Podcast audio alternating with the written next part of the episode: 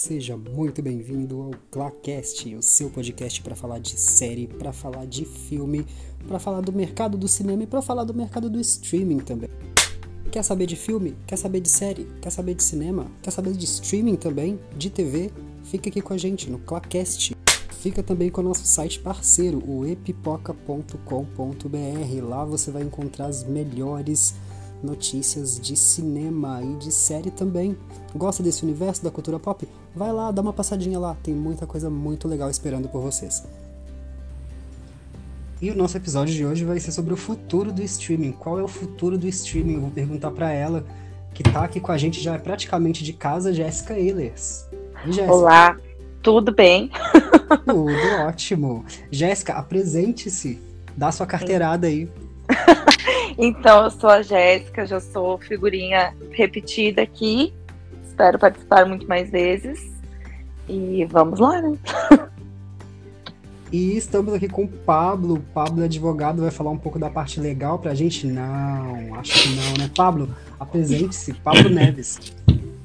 Oi, oi, pessoal, tudo bem? Boa noite, bom dia. Nem sei se pode dizer isso, né? Mas, enfim. João, é a hora que a pessoa estiver ouvindo. Ela vai exatamente. João, primeiro, obrigado pelo convite. Muito legal estar aqui com vocês. Acho que eu nem sei fazer alguma coisa que não seja direcionada ao mundo jurídico, mas eu sou um advogado legal, diga-se de passagem, tá? E completamente viciado em filmes e séries. Então vai ser um prazer poder conversar com vocês e, e é discutir um pouco mais sobre isso. Exato. Então vamos lá, para falar um pouquinho sobre o streaming, né? Porque assim, a gente está habituado, a gente vive isso, né? Todo dia a gente assiste coisa no streaming, a gente usa o streaming de música. E assim, é, mudou a vida da gente, assim, que senão a gente estaria comprando. Com certeza. Imagina? Sim. Saudades, Torrent. ah, pois então. Mas para falar, pra falar de streaming, a gente tem que voltar lá do começo dele, né? De onde ele surgiu. Eu não sei se vocês já conhecem a história, mas eu vou contar aqui um pouquinho pro público que está ouvindo a gente. Que o, o, streaming, da forma como a gente conhece hoje, né? Tô falando do streaming de vídeo, tá, gente? Não tô falando de música, não.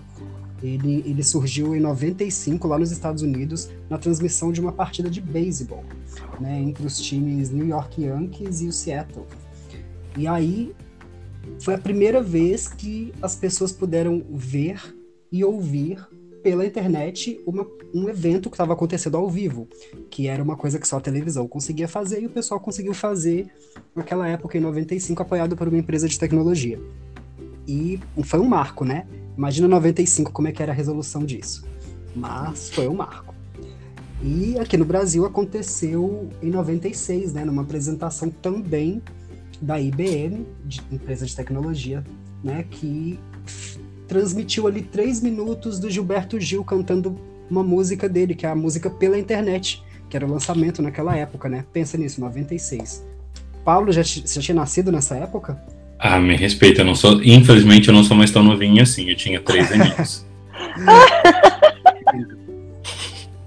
pois é, ali né, o streaming de verdade, né, pra gente assistir filme, pra gente assistir série, surgiu com a Netflix, né? A Netflix foi a pioneira nesse serviço e também para falar de Netflix, eu não, não sei se você sabe. Jéssica, você conhece a história da Netflix, de como ela surgiu? Sim, sim, começou como um, um lugar que as pessoas alugavam vídeos e recebiam nas suas casas, assim, não, a pessoa não tinha que ir nas blockbusters da vida. Eles poderiam alugar e recebiam um filme em casa. Exatamente. E aí ela passou a investir mesmo no modelo de streaming, né? Porque ela sentiu ali que o mercado de DVD ele veio, teve o boom e estava morrendo, assim. Em menos de 10 anos ele começou a decair muito. E ela pensou, pera, vou mexer em alguma coisa, vou começar a fazer transmissão via streaming. E aí chegou em 2007, é, em 2007, eu acho, a Netflix ofereceu um prêmio de um milhão para os engenheiros de software que conseguissem criar um algoritmo que fosse capaz de recomendar conteúdos para os assinantes, que é aquilo que ela faz hoje em dia, né? Uhum. Que legal. Posso te interromper, João? Eu lembrei Olá. agora de uma história. Lembrei que eu já trabalhei numa. Meu Deus! E como é isso? Conta pra gente. eu tinha, eu tinha deletado completamente isso da memória. Na verdade, eu trabalhei por algum por um pouco tempo, substituindo as férias de uma prima minha que trabalhava como funcionária fixa. Isso, que vê 2006, 2005, eu acho, ou menos do que isso, eu nem lembro que idade que eu tinha. E já, obviamente, já era DVD, naquela época já não hum. se usava mais VHS para o público mais jovem, geração Z que estiver ouvindo a gente. Acho que eles não têm nem ideia do que seja um videocassete. VHS é uma fita de vídeo, tá? Pra quem não é, Exatamente, fita, um você tinha que voltar e rebobinar aquilo. Meu Deus, era terrível aquilo. Meu Deus. Enfim, eu trabalhei nessa locadora por, por algumas semanas, substituindo a minha prima. E era muito, era muito saudosista, porque é, agora lembrando, a gente ficava esperando meses e meses depois que tinha saído do cinema para aquilo ser convertido em DVD. E as pessoas, como era uma cidade pequena, eu sou do interior de Minas, é, as pessoas criavam uma lista de espera para assistir os lançamentos. Morri. Então você ia e ficava, você ia até a locadora, é, pegava o seu DVD ali e tinha direito de ficar com ele por até três dias. Cada dia que você não devolvesse era uma multa. E os lançamentos você tinha uma redução para dois dias. Então, acho que naquela época, um dos lançamentos que eu me lembro ali era, era Harry Potter e o Prisioneiro de Azkaban. Para vocês terem noção do quão antigo era isso.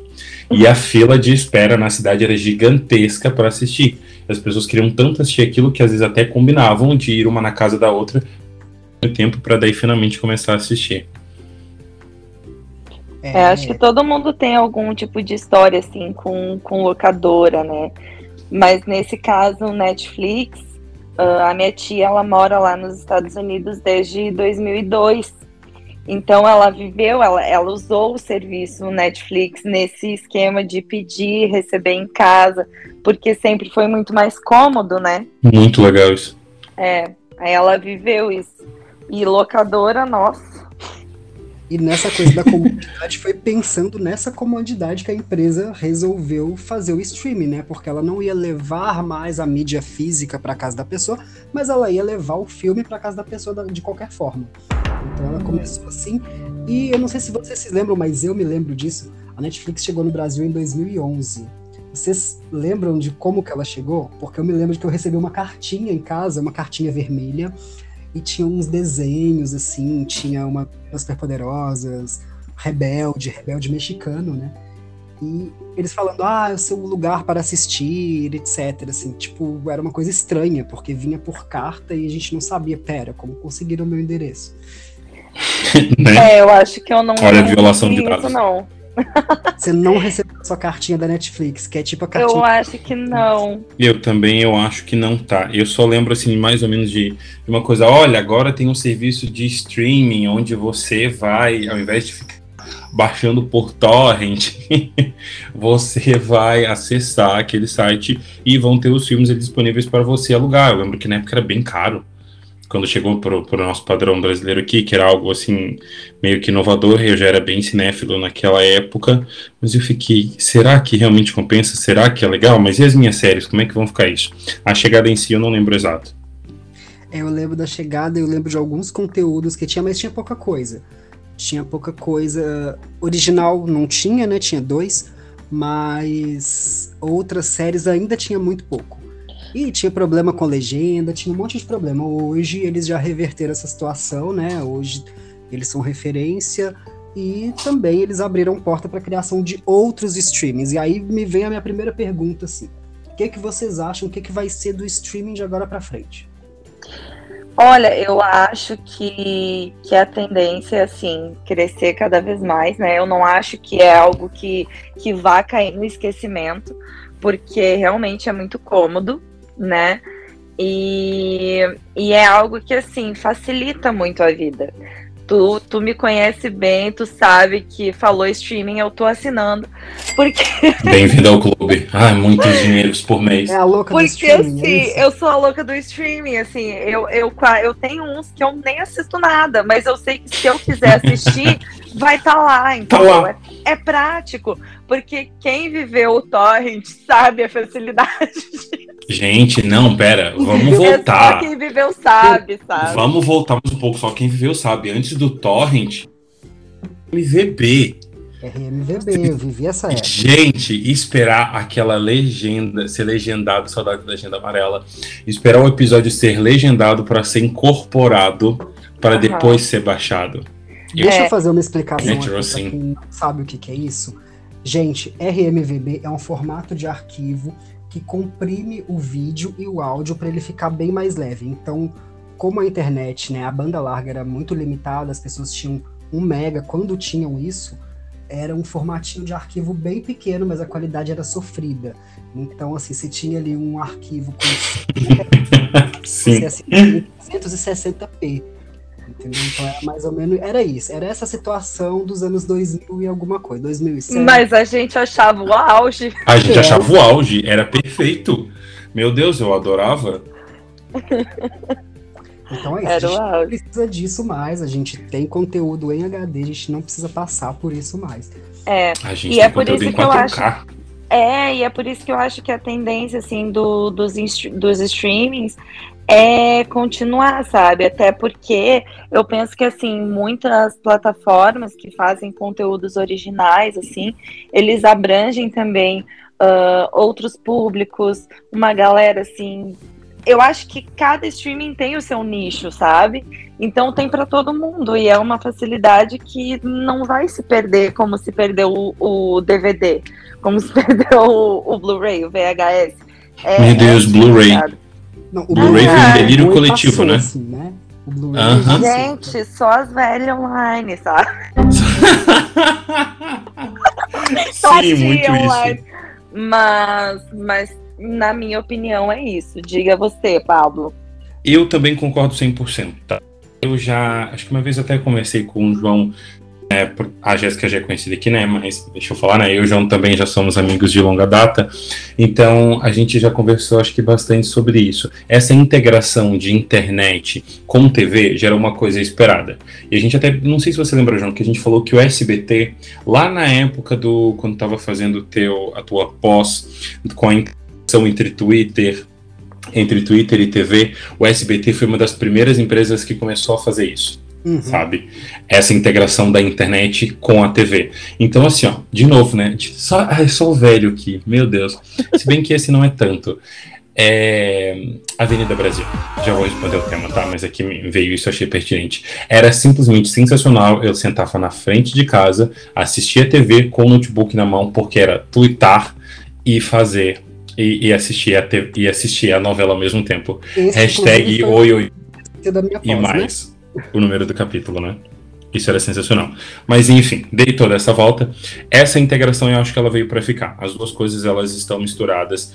É algo que para mim realmente não tem volta e até porque a gente vai atrás de todo o modismo, onde todo, basicamente todo canal maior ou empresa que tem condições de fazer um stream decente, a de Biomax, fica a dica aí, é, ela tem o seu próprio streaming. Então, o que eu acho que pra mim, de novo, veio pra ficar e mais ainda eu aposto que daqui a pouco devem inventar algum serviço que vá reunir todos esses streamings como a gente conhece, por exemplo, a TV por assinatura aqui no Brasil. Então você tem, por exemplo, ainda usa, né? Que eu acho uma coisa bem, bem, bem do passado ainda, mas tem muita gente que usa, analisando fora da nossa bolha. Assim como você tem, por exemplo, a Claro TV, você tem a Sky e a Oi, que eles são uma grande empresa que engloba pacotes oferecem isso para as pessoas. Então, na minha opinião, isso provavelmente já deve estar sendo desenvolvido, onde você assina aquele pacote e vem todas as plataformas de uma vez para você assistir. Esse seria o meu palpite futuro. Então você, você acha que esse é o futuro do streaming, que ele vai por esse lado aí, que é uma, Definitivamente, uma união de exatamente. vários serviços. Um streamingzão. Sim, um, um serviço assim que você faz um pacotão ali com todo mundo junto. Com todo mundo junto. Exatamente. Mas eu acho que até tem alguns streamings que estão dando umas pinceladas nisso ali, tipo a Disney Plus e o Star Plus.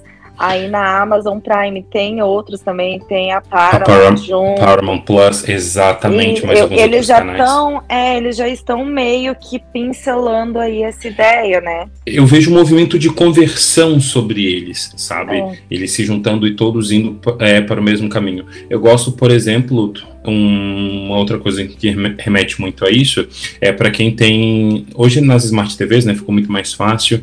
É, Apple o Apple Plus, tá? Não o serviço de streaming, mas o aplicativo da Apple dentro das Smart TVs, ele já permite fazer essa agregação, onde você pesquisa pelo filme e ele te mostra em quais é, streamings que ele está disponível. Uhum. O Sim. Google também. O do Google faz isso também? Eu não, não também utilizo. faz isso. Faz. Ah, isso. É, e Tem um aplicativo. Ele faz. Tem um aplicativo que eu gosto bastante, que inclusive fica a dica aqui, ó, fazendo jabá, que chama Just Watch. É a tecnologia moderna ajudando o ser humano a existir, entendeu? Ele, vocês dois conhecem? Já usaram? Eu já, já vi, falar. mas eu nunca baixei. É. é bem legal, ele é bem simples e bem, bem intuitivo. Você baixa ali o aplicativo e tem para TV também, tá? Para ficar mais fácil para vocês acessarem. Vocês conseguem acessar isso nas Smart TVs e, e streamings você tem acesso, ele fica ali no topo da página e você vem em pesquisa e ele vai te mostrar em qual streaming que vai ter. É a mesma coisa que o Apple TV Plus faz, só que ele está mais integrado com vários outros streamings, ele já te mostra lançamentos, quais as séries que estão em alta e por aí vai. É bem legal para quem gosta de ser organizado e não quer ficar pulando de streaming em streaming para saber onde é que está tal coisa. Bem interessante, fica a dica aí, pessoal. Deixa eu falar com vocês uma coisa. No ano de 2019, a Netflix anunciou para todo mundo, assim, através daquelas, daquelas reuniões que eles fazem, né, de trimestre para exibir resultado, que ela passaria a investir em games. Então, assim, antes ela já tinha flertado com esse mercado de games fazendo aquele episódio intuitivo de Black Mirror. Não sei se, se vocês lembram. Claro, pra, clássico. Para quem, quem não conhece, era um episódio em que a pessoa o, o, espectador ia assistindo, ia apertando alguns botões e ia decidindo o caminho que a história ia percorrer dali em diante. Então, mas agora partindo para os games mesmo, porque ainda não tem nenhum implantado, mas a gente sabe que eles estão investindo pesado nisso. Vocês acham que isso é uma mudança de mercado, que eles vão provocar uma mudança de mercado assim como eles provocaram quando eles chegaram? Que eles fizeram essa abertura, fala assim, eles chegaram para o mundo e falaram, ó, oh, isso é o streaming. Você acha que eles vão fazer isso com os jogos também? Falar, ó, você tem jogo aqui. Hum, acho que depende. Acho que depende. Acho que depende do de que tipo de jogo que eles vão investir, sabe? Uhum. Porque quem, quem é gamer, assim, já, já tem o seu, o seu. as suas formas de achar as coisas, o seu jeito de ir atrás lá do, dos jogos. E eu acho que a Netflix se consolidou como streaming de séries, não digo nem tanto de filmes. É mais uhum. séries mesmo. É. E talvez, e talvez esse, esse investimento pesado em games seja um tiro no pé. Por que, que você acha isso? Você porque acha? Depend... É porque eu acho que assim, depende muito do tipo de, de jogo, sabe? Eu não sou gamer, eu não, não. Eu sou das antigas, eu gosto não sei. Opinar um... sobre. É, eu gosto de jogar um, um Super Mario. então, assim. eu não sou muito do game, mas eu penso que seria, sim, um tiro no pé, mas falando assim, numa visão leiga sobre o assunto games, sabe? porque eu acho que depende muito do, do tipo de jogo que eles estão tentando produzir. O tipo de coisa que vem aí, que tem que pensar Deixa muito em gráficos e storyline, né? Vou jogar no ar aqui uma coisinha que eu imagino que possa estar vindo por aí. Não tenho nenhuma base concreta para falar isso, tá, gente? É um achismo mesmo. Fonte vozes da minha cabeça. Fonte Arial 12. Total, total, vozes da minha cabeça. Vamos lá. É, imagina que vocês abram a Netflix, ela anuncia que, ó, vamos lançar 100 jogos de uma só vez. E ela, ela vai lá e coloca os 100 jogos no catálogo. E aí, ninguém vai jogar pelo controle. Não vai ser aquela coisa que você joga pelo controle. Não é confortável. Depende dos jogos que eles forem colocar. E eles querem atrair esse mercado. É Netflix, Netflix vai lá e coloca um controle. Controle tipo de videogame mesmo. Falou, ó, esse aqui é o controle Netflix ele vai funcionar só na nossa plataforma. Ele custa 200 reais. E aí eles vão vender controle.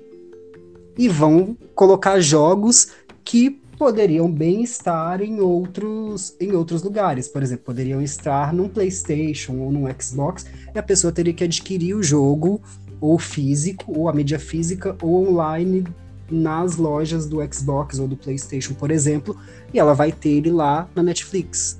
Ela não vai entender o que eu quero dizer? Vocês acham Entendi. que é possível isso? Se eles não tiverem pensado nisso, tá uma belíssima de uma ideia para conseguir Opa, girar mais Netflix, você tá ouvindo a gente? Contrata o João. contratos. Porque assim, eu é uma técnica bem valorizada dentro do mercado, a ideia de você vender um produto disfarçado de outro. Quando na Uhum. verdade, todo, por exemplo, ali, é, toda a intenção é vender o controle e não em si os jogos. Essa Sim. ideia, ela para mim é genial. É. Lançando essa ideia assim do controle, porque eu penso assim, do- quando eu falo chute no pé, é porque eu pensei justamente também na questão de, de público, mas na questão de, pô, ninguém vai. Quem é usuário aí de, sei lá, de Xbox, de Playstation, tá acostumado ali com controle, com, com, né? Não vai querer usar, jogar com controle de TV. Não, Então, Não, a experiência, a experiência não é boa. exato. Exato. É, A gente passa a A raiva Apple pra colocar o nome das coisas. já introduziu isso através. Eu tinha, antes de comprar minha TV nova, a Apple TV. Na Apple TV, ele já tem o Apple Arcade, é, mas agora voltado exatamente, especificamente só para games, onde você poderia jogar com controle.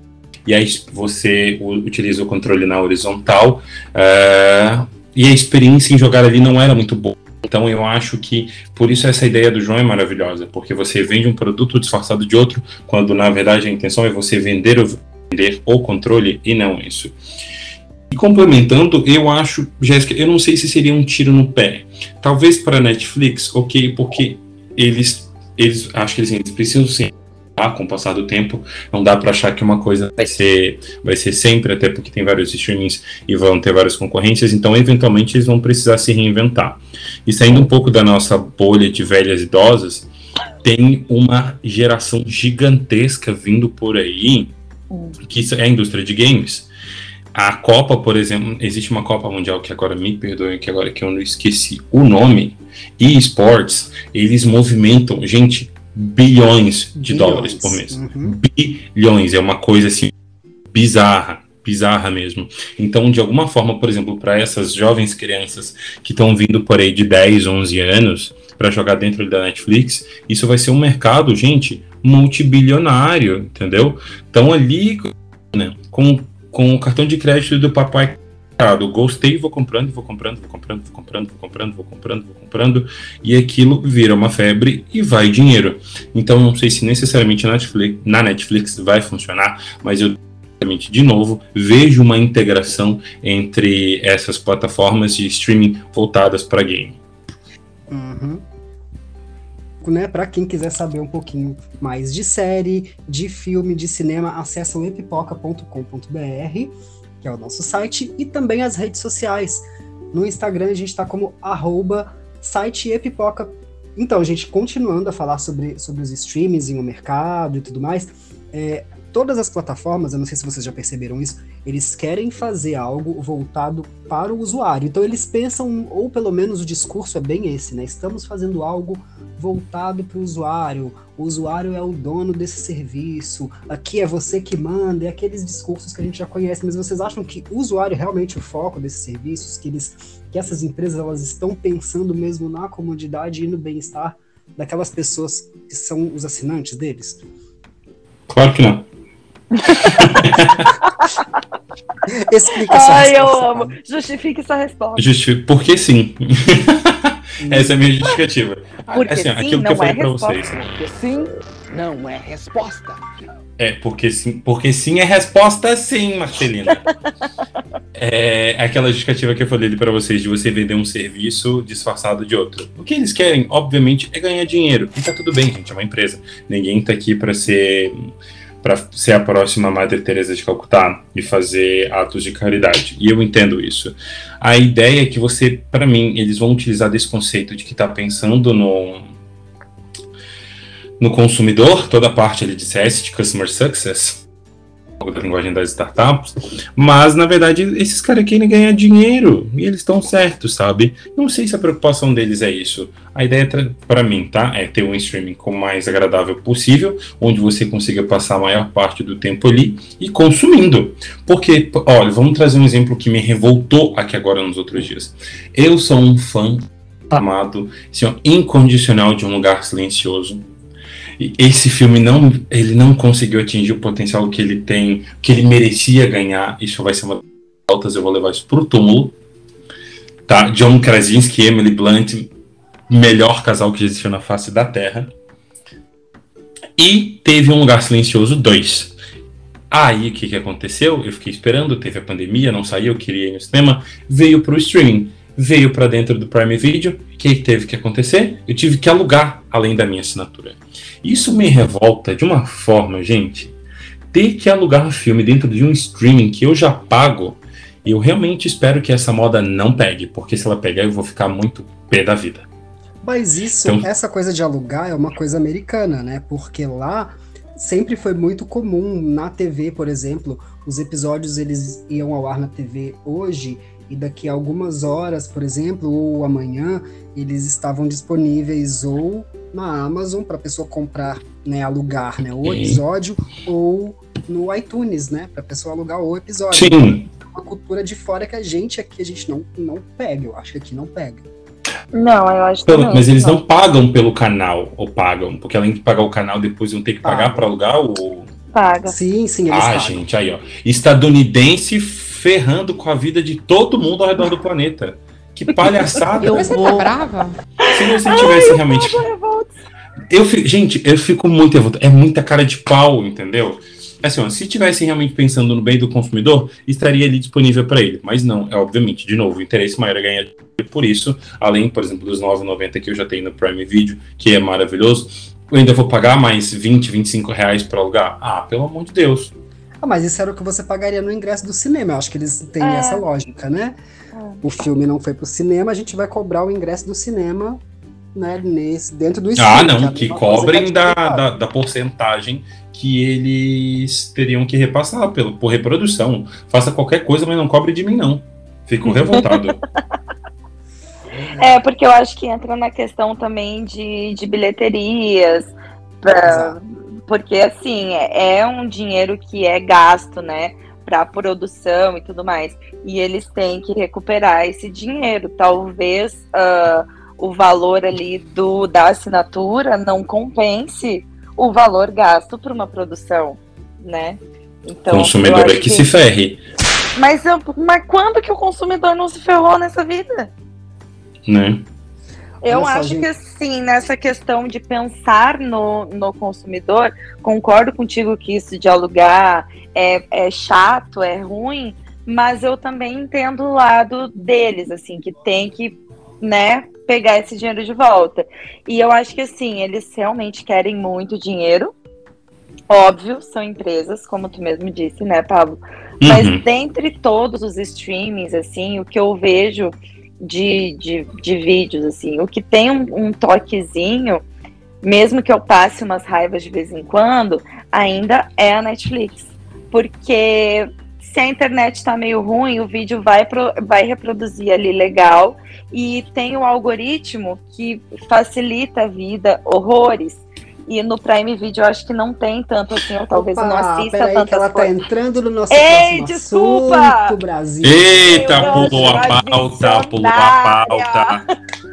Ela tá entrando no nosso próximo assunto, mas beleza, vamos lá. Já que a Jéssica já entrou, a pergunta que eu ia fazer mesmo. Se a gente tem hoje uma infinidade de streaming, vários serviços ali que a gente assina, e eu sei que a Jéssica assina vários, eu sei que o Pablo assina vários, eu tenho aqui também vários. E aí a pergunta que eu tenho é: tem alguma coisa nesses serviços que chama atenção? Algum serviço, assim, por exemplo, é algo que é especial em X serviço, que te chama atenção, uma coisa que tem em um e não tem no outro, e que vocês falam, putz, gosto disso aqui pra caramba. Jéssica já começou a falar, já prossiga, Jéssica. É, então, como eu tava falando, na Netflix eu acho legal esses dois pontos, a questão do, do algoritmo, então eu, uhum. eu assisti ali uma coisa e aí fica personalizado ali pro meu gosto, né? Uhum. Isso eu acho maravilhoso.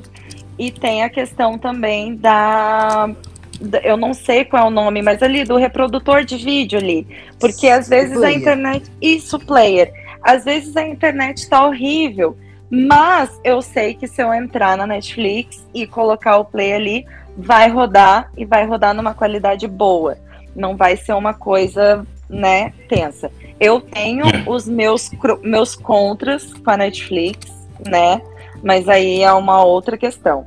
Ah, outros, ou- os outros streamings que eu assisto também, eles são bons, mas pecam nessa questão do algoritmo. E tem o meu xodózinho, que é o Viki. Pra quem não sabe, o Viki é um streaming de doramas. Sou dorameira. então, Zero assim, surpreso com essa informação. Zero surpresa, surpreendendo um total de zero pessoas. Mas eu amo o Vic, porque eu vi que ele tem lá, o que me chama a atenção no Vic é que tem um monte de, de doramas, mas eles categorizam assim, dramas coreanos, dramas dramas chineses, dramas tailandeses, eles categorizam por atores. Então eu acho isso muito legal também no Vic, mas aí esse é um, um nicho, é uma outra bolha que eu vivo, dentre várias bolhas que eu faço parte. Né? Mas quem aí escuta a gente é dorameiro, assinem o Vic. Ou me procurem, arroba no Twitter ou no Instagram. Ah, e que eu dou umas dicas ali. Mas dentre todos os streamings que eu assino, eu acho que os dois melhores, assim, os que eu prefiro, são Netflix e Vic, apesar de ter os meus problemas com a Netflix. É. Bom, João, vai você. Pode falar. Depois eu falo. Não, tá, Ah, eu eu, vou, posso eu falar. vou dar, eu vou dar os meus pontos, então. É, Ma- como a manda. Jéssica disse, da Netflix eu destaco o algoritmo. Ele é realmente interessante. Não acerta sempre, tá? Eu sou muito chato. Quem me conhece, quem conhece os meus gostos, sabe que eu sou chato. Uhum. Eu gosto de verdade. umas coisas com mais qualidade. Assim, a Netflix, pra mim, ela não produz tanto qualidade, mas esse é assunto para outro momento. Mas algoritmo ali, ok. Prime Video. Prime Video, pra mim, a interface é a pior de todos os streams, mas eles Nossa, têm um negócio sim. que eu amo. Que é assim, você deu o pause, você tem a carinha de- da pessoa que tá na cena ali, a música. Ah, tá isso é na cena. Isso é lindo, é um negócio incrível, assim, que tá, né, porque a Prime, o Prime Video, ele é da Amazon, que é dona do IMDB, então tá tudo em casa ali, eles fazem esse negócio que pra mim é incrível, você saber... Inclusive, isso deve dar um trabalho. Deve dar um trabalho horrível, porque é cena a cena, né, que as pessoas, as É carinhas cena a aparecem ali. cena. Ai, é verdade, eles colocam até a trilha, né? A trilha Até a que trilha, tá isso- Eles colocam pra mim até é a incrível. trilha.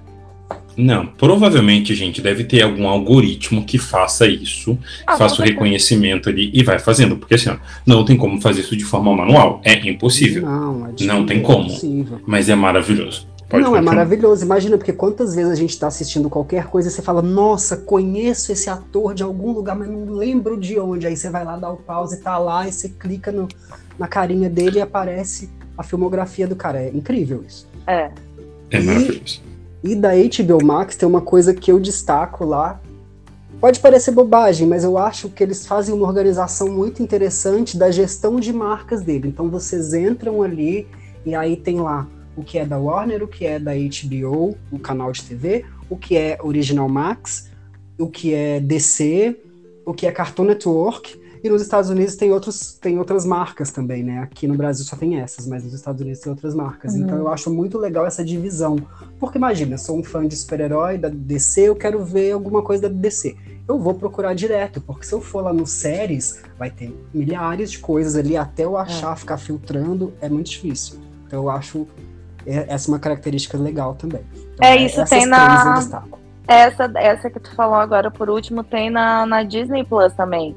Eles têm ali Ah, as coleções, tem, a- As tem coleções, verdade, verdade, muito bom, Verdade, muito bom. ali eles têm, têm a, o Marvel, né? O Net Geo, né? Que tem lá também. Isso, isso. Discovery Ah, também. Isso. Po- Pode falar mal dos streams? Pode falar mal. Pode. Eu quero de novo, vou ser o revoltado desse episódio de hoje. Assim, ó. HBO Max, pelo amor de Deus. Vocês não têm dinheiro decente para contratar dev decente? Não, não é possível. O catálogo. O catálogo da HBO Max é maravilhoso para mim, assim, de todos os streamings. É o que tem o melhor catálogo atualmente. Mas o aplicativo é uma grandíssima de uma bosta. Então, vamos lá. Esse aplicativo é problemático. Eu vou fazer a defesa dele, vou encarnar você como Ah, não advogado. tem como. Vou fazer a defesa, porque assim, eles Indeferido. fizeram. Não, não, mas aí beleza, é um, é, um, é um grande problema. O aplicativo feito para o Google TV, que eu uso, eu- a Jéssica também usa, ele é perfeito. Ele não tem problemas, mas todas as pessoas que usam o aplicativo em Smart TV é lento. Em videogame tem algum problema e até as pessoas que usam pelo navegador do computador tem problema, nem que seja Tem com a problema. Exato! eu Gente, não vivo esse problema. Então, Gente, vocês não têm é noção. É terrível. TV. é terrível. E isso ainda vem. Tá vendo? Não tem defesa, João. Seu argumento foi extremamente raso. e assim, ó, e isso já vinha de HBO Go, que era pior ainda. Gente, muito quem ruim. tinha HBO Go sofria. Eu pensei assim, ó, putz, provavelmente a HBO abandonou ele mesmo, porque estava prestes a lançar o HBO Max. Quando a gente vier para o HBO Max, vai funcionar maravilhosamente. E trava o tempo todo. Eu tenho a minha TV, eu infelizmente no, no infortúnio da minha mudança, ela quebrou, comprei uma nova, e essa nova é a geração da Samsung. Então, assim, ó, eu achei que, beleza, não, software mais, com software mais atualizado vai rodar. Não, ele trava o tempo todo. A navegação dentro do aplicativo é muito ruim. É muito Eu não sei se eles fazem de propósito, eu não sei o que acontece. Isso me deixa extremamente revoltado, porque foi um erro que carregou desde o HBO Go. Mas, em contrapartida, o da do HBO Max, ele é maravilhoso. A organização, o aplicativo visualmente, ele é muito bonito. As É. cores são vibrantes, aqui, todo aquele esquema de degradê em roxo, a forma como é disposto, as coleções principalmente, tem cores vibrantes, e aquilo me agrada muito, né? Como o típico libriano, coisas bonitas me agradam. Netflix. Eu hoje vejo hoje como um catálogo muito limitado, de uma certa forma, apesar de você ter uma grande oferta, mas coisas com qualidade. Elas não eu não vejo tanto assim, e assim como o João, eu gosto de, de produções com um pouco mais de conteúdo, por isso tanto que eu gosto da HBO VIP, inclusive, meu Deus, segunda melhor série de comédia da vida, tá lá dentro da HBO, mas não, utilizo mais tanto assim, sabe? E, por exemplo, uma coisa que eu não confio sobre hipótese alguma, aquele top 10 da Netflix. Gente, me desculpa. Tiquititas como a coisa mais assistida, não, nem. Não dá. Ah, não, vamos falar sobre isso. Eu ia mudar de assunto, mas eu quero falar sobre isso. Agora que você puxou, eu vou falar sobre. Manda. Eu, te- eu tenho, eu tenho uma, um achismo, tá? É um achismo mesmo. Sobre, sobre aquele top 10 ali. Cheio de novelas infantis do SBT. Por quê? Sim, sim. É, Silvio Santos Netflix- tá comprando a Netflix. Não, não é isso. A, a Netflix ela, ela é o serviço de streaming mais popular. Então, às vezes, você chega para uma pessoa que não tá no nosso universo, na nossa bolha, vai e fala assim: Ah, um streaming. Ou então você recomenda um filme. Aí a pessoa, a primeira pergunta que ela faz é: Tem na Netflix? Tem na Netflix? Exato. Então, então, assim, é o streaming mais popular. Então, eu acho que o que acontece com muitas famílias, isso independente de, de classe e tudo mais, né? Tô dizendo entre os assinantes, é o seguinte: é, tem criança em casa, bota aquilo lá e a criança vai assistir. É. O que, que acontece com a- especificamente com essas novelas do SBT que estão sempre ali no top 10? Elas têm 500 capítulos, 700 capítulos. Então, até a criança assistir tudo, aquilo ali vai ficando ali. Entendeu? Ah, faz sentido. Chiquititas, por exemplo, a, a Chi- a Chiquititas de 2013, ela ganhou, se eu não me engano, ela teve alguma coisa, alguma menção no livro dos recordes como a novela mais longeva do Brasil. Que chique, longeva. É, Achei muito ela- chique, muito refinado isso aqui, gente. Por quê? Porque foi uma novela que ela foi direto. Porque, por exemplo, Malhação era gigante, mas era dividida em temporadas. Então o Guinness considerou uma novela que fosse única, inteira, sem divisão em temporadas. Então Chiquititas de 2013 foi assim. Então ela teve, sei lá, 800 capítulos, uma coisa assim. Eu, esse é o meu achismo de por que essas produções infantis ficam ali. Ok, é, talvez faça sentido. Sabe uma outra coisa que eu gosto da Netflix que ela faz, que eu descobri outro dia? Como ela personaliza as capas das, das séries de acordo com o algoritmo do cliente. Isso é Sim. muito legal. Então, a capa, para quem não tá tão familiarizado, comece a reparar para quem tá nos ouvindo. A capa que aparece para você pode ser completamente diferente da mesma série que aparece pro teu irmão. Então, ou que aparece para tua tia, eles vão modificando, eles colocam diversas opções e essa capa vai sendo modificada. E isso com o objetivo de trazer mais familiaridade com com a série. Aquilo vai te chamar mais atenção, você vai se sentir mais conectado e mais próximo. Isso é uma jogada, uma estratégia excelente. Excelente. Sim. Excelente. E para finalizar, Prime Video, cara, gosto bastante. Eu acho que ele não funciona tanto assim, mas tem algumas coisinhas legais ali que eu gosto. Utilizo mais como um apoio mesmo, aquele. Ah, beleza, não achei nada na, na Netflix, não achei nada no HBO Max, vou pro, pro Prime Video. O Prime Video ele perdeu muito, né? Com, com a adição de outros streamings, né, que, vi- que vieram, Ele perdeu. a Prime perdeu bastante, né? Porque ela tinha todo o catálogo da Disney ali e ela perdeu tudo. Muito. É. E foi tudo pra lá. Foi tudo pro Disney Plus. Que é um aplicativo maravilhoso, zero defeitos, tá? Falando em de funcionalidade Sim, de É, aplicativo, funcionalidade, sim. Disney Plus, zero defeitos, nunca errou. E a gente tava falando sobre a Prime, né? A Prime ela chegou no Brasil, né? Ela já existia assim em 2018, mas sem muito alarde. Quando foi ali no fim de 2019, ela falou: "Não, peraí, esse Brasil aqui tem que ser meu". E ela foi, falou, ó, 9,90 é o meu preço, mas ó, vocês não vão pagar só só pelo vídeo não, vocês vão pagar para ter alguns livros, para ter o meu serviço de música, para ter frete grátis e aí, vai ou não vai? Então vocês acham que essa foi uma estratégia que chamou a galera assim, falou, ó, Com certeza. com Mas certeza. a absoluta certeza. Foi o que me fez assinar, inclusive. grátis. Exatamente. Gente, tal produto 20 reais mais 10 reais de frete. Não, sobre hipótese alguma.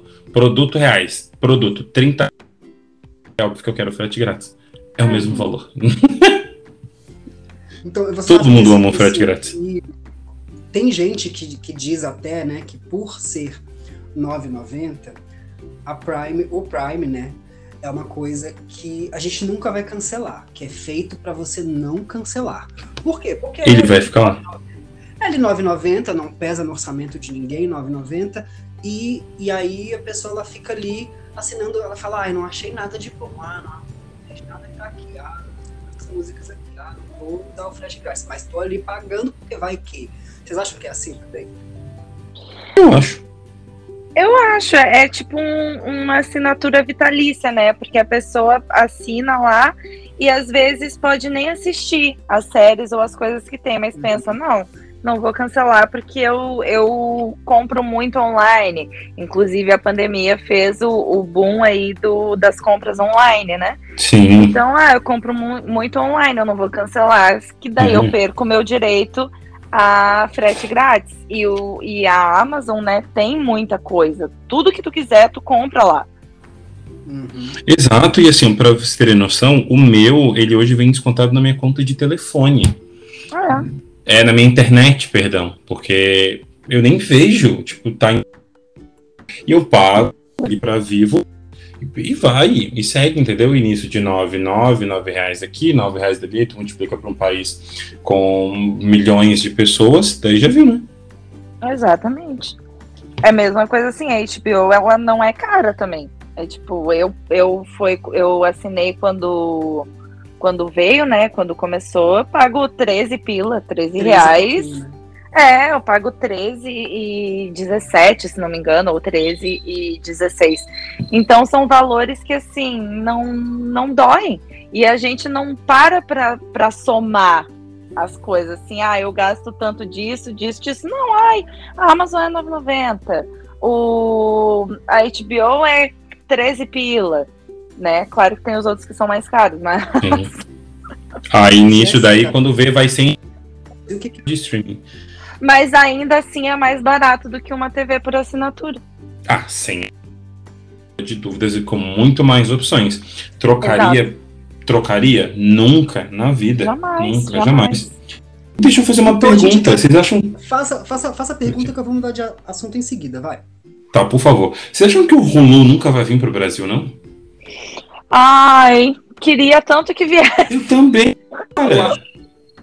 Eu acho que não, porque, ó, se você entrasse lá no pipoca.com.br, você ia saber disso. O que acontece? Ah. Pum. Olha aí o Ó o merchan, foi tudo calculado, Ó o gente. cutuque, ó o cutuque. Então, exatamente, ó, pode entrar lá. Mas foi de propósito, era combinado? Tava na. também.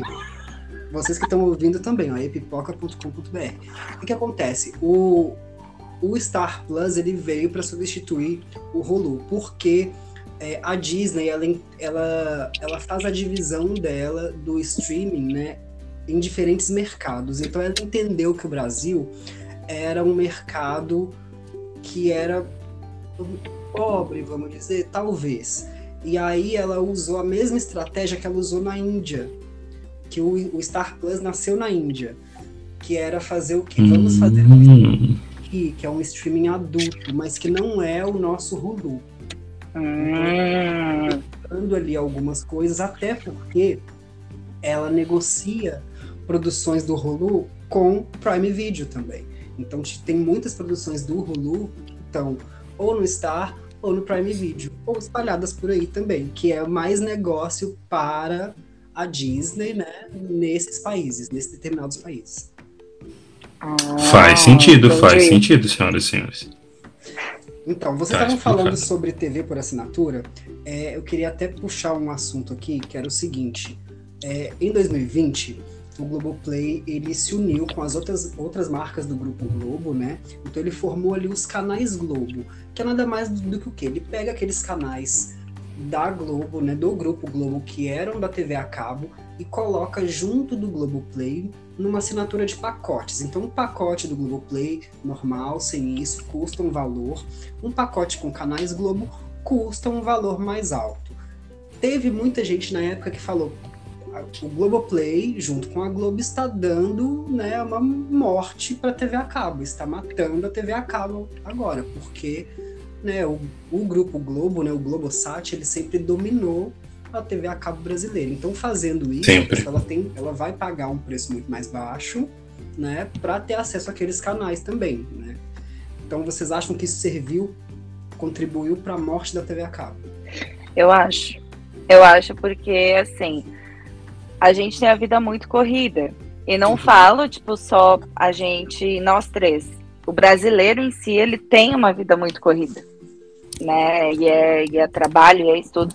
E assim, quem gosta de série, não tem como, às vezes não tem como estar em casa, tipo, ah, o episódio sai 8 horas da noite. A pessoa não vai estar lá 8 horas da noite para assistir, porque ou tá estudando, ou tá no ônibus, não tem como assistir. E aí tem o streaming que tem lá a mesma série, bota o episódio algumas horas depois, ou um dia depois, e algumas colocam até no mesmo dia, né? O pessoal não para mais para assistir. Algumas pessoas ainda param para assistir TV aberta, mas a grande maioria não. E a TV por assinatura, muito menos, porque eu acho que o, a vantagem de streaming é justamente essa. Eu assisto o que eu quero na hora que eu quero. na hora que eu quero. Concordo. que eu Aí quero. agora, puxando ali do assunto, desculpa ter te cortado, aí sim eles estão pensando no, no, na, no cliente, de verdade. Que é eu oferecer para esse cara ali o meu produto na hora que ele puder assistir. Aí eu concordo. Exatamente. Exatamente, que nem assim, a minha irmã, ela ainda assina ah, a TV por assinatura, né? E ela tem o plano mais top lá, que tem todos os canais de filmes, tem todos os canais de séries, tem todos os canais de tudo. E ela não assiste nada. E o meu cunhado gosta muito de, de filme de terror. Só que o meu cunhado, ele trabalha noite sim e noite não. E às vezes, antes, né, eles faziam o quê? Eles pegavam e, ai, no dia tal, sei lá, sete horas da noite vai passar o filme que eu quero assistir. Coloca a TV para gravar, para eu assistir depois.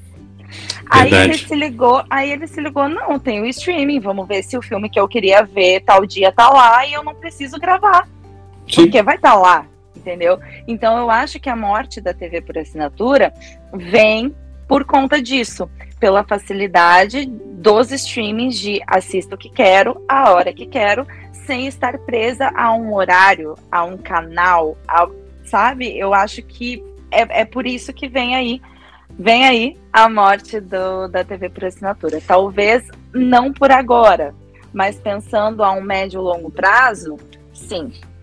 Deixa eu, deixa eu surgir como observação aqui. É, a TV a cabo ela nunca pegou assim no Brasil de forma massiva como aconteceu nos Estados Unidos muito em função do preço. Eu me lembro É. que a popularização da TV a cabo aconteceu mais ou menos ali entre 2011 e 2012, porque foi mais ou menos na época da ascensão da classe C, né?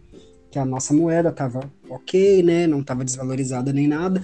E aí possibilitou as pessoas terem TV a cabo, mas ainda assim com um valor muito mais alto do que nos Estados Unidos, que o pessoal pagava né, um valor muito mais baixo. Me pagavam por canal, né? Sim, o canal. Lá, era um lá nos, nos Estados Unidos é um plano à la carte, né? As pessoas escolhem o canal que, que elas querem que componha o seu pacote. Hum. O- a informação que eu queria trazer é essa, é essa aqui. Ó. Segundo a Anatel, em novembro de 2021, no Brasil tinham 13 milhões de assinantes de TV a cabo. Então, até pouco tempo atrás, a gente tinha 13 milhões ainda. Sendo que, em 2021, contando o ano inteiro, janeiro até novembro, que é a data da pesquisa, tinha- houve uma perda de 1,3 milhão de assinantes Uhum. nesse período. Então, assim, tá perdendo ano a ano, mas ainda tem muita gente que assina. Exatamente. Tem. É, exato, foi Exatamente. isso que eu falou. Não vai acontecer agora, mas eu acho que é um movimento de derrocada. Assim como aconteceu, por exemplo, com as locadoras depois da Netflix. É. Sabe? Não foi. Ah, beleza, agora temos Netflix, deu 2011, temos. Todas as locadoras fecharam. Não! Isso ainda vai. É, é uma decrescente, né? É uma decrescente de assinaturas, ela vai diminuindo e vai caindo. É que eu sempre falo e tenho, tenho, e tenho proposto para minha vida. Passe a analisar as coisas fora, fora da sua bolha. É. Tá?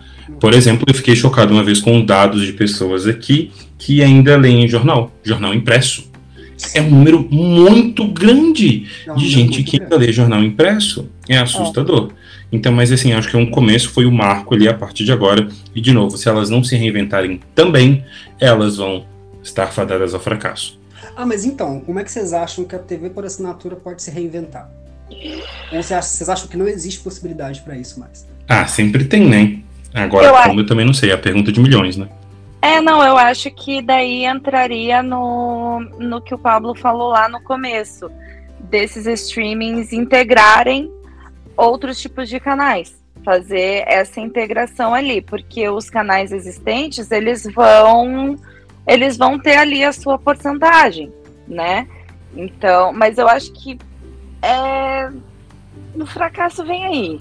Talvez a gente não viva ele 100%, né? Porque como é uma decrescente assim, talvez a gente, né, não veja isso por completo, mas eu acho que uma das saídas é essa integração que a Globo Play já está fazendo com os canais Globo, né? Que a que a Disney fez com alguns canais, que a Amazon fez ali com alguns canais também.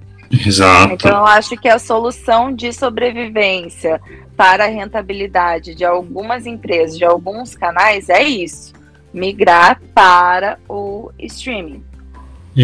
Gente, é reinvenção. Não dá para tu achar que você vai poder oferecer o teu serviço para sempre, porque não vai. Sempre vai existir concorrência. Em algum determinado momento vai chegar alguém que vai oferecer melhor. E se você não mudar, eles vão ficar para trás e vão falir. Exatamente. E, e a gente vive numa mudança, né? A gente vive se reinventando e a tecnologia veio aí para ficar e, e só tende a crescer, né? Muito. É, e não Só adianta tentar lutar contra, tá? Exatamente. Exatamente. Agora, fazendo jabá pro meu um pouquinho, eu sempre falo isso para todos os clientes. Cara, não adianta tu tentar ficar lutando contra a tecnologia. Não vai ganhar. Você vai se espernear, vai debater, vai chegar alguém que vai oferecer algo muito mais tecnológico e você vai ficar para trás. A Jéssica falou uma palavra que me chamou a atenção, que é rentabilidade. É, eu estava vendo uma pesquisa que teve um estudo da Forbes, né, que o total de assinaturas globais é, chegou ao da Netflix isso, tá? Chegou a 1,1 bilhão de dólares em 2020. Por causa da pandemia, muita É. gente ficou dentro de casa e passou a assinar, gente que não assinava. Óbvio. Então foi o ano em que a Netflix mais ganhou assinantes, chegando a 200 milhões no mundo todo. Né? E aí essas empresas elas, elas tiveram esse, esse ganho absurdo, né? É, mas aí tu vê, pandemia, as pessoas ficaram mais tempo em casa. Sim. Ao invés, ao invés de ficarem assistindo a sua TV por assinatura, elas fizeram o quê? Assinaram streamings. Tanto que o- houve um aumento de streaming e uma diminuição de TV por assinatura. Exatamente. Então, Você tem coisas muito mais novas e mais personalizadas. Exato. Então, esse ganho da Netflix foi gigante e ela não repetiu isso de. Ela traz pra 2020, ela em 2020. Vocês acham que eles têm uma forma que eles podem ganhar, que esse mercado pode lucrar muito mais que isso ainda? Considerando que eles vivem por assinatura.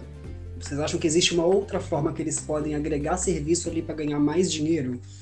Eles podem trazer mais coisa para o consumidor ainda? A Netflix? No geral, todos os streams. Vamos por todos. assim. Hum, uma pergunta difícil. Eu acho que, por exemplo, é tra- trazer mais serviços cada vez mais relacionados a isso, como, por exemplo, a gente disse de games.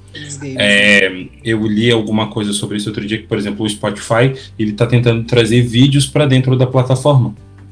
Hum, É uma, é uma integração, inclusive talvez até games dentro do próprio Spotify vai ter isso. Existem essas, essas questões. Então, assim, ó, é reinvenção, gente. De novo, tá tudo que eu falei ali.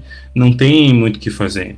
Quer dizer, tem muito que ser feito, na verdade, mas se a empresa não renova, não reinventa, não vai para frente. Aí ela morre. Falando de Brasil agora nesse contexto financeiro ainda, né? Eu vou trazer uma informação aqui que até 2020 a Netflix ela tinha 17 milhões de assinantes, quase 18 milhões de assinantes no Brasil, assinaturas ativas, tá? Gente que paga, não é o que pega a senha do amiguinho, não. não, é o Parasita. Quem é que fez isso? Que absurdo. Que absurdo, né? E aí, a estimativa de lucro dela naquele ano no Brasil era de 432 milhões de dólares. Tá? Estamos falando só de Brasil. Então, assim, onde mais que a empresa pode chegar? Vocês acham que ela já chegou no seu limite? Assim, porque a gente tem que lembrar que, é, eu acho que, se eu não me engano, 54% da população brasileira só tem acesso à internet e a maioria é mobile. As pessoas elas não têm Wi-Fi em casa, né? Muita gente não tem, muita gente...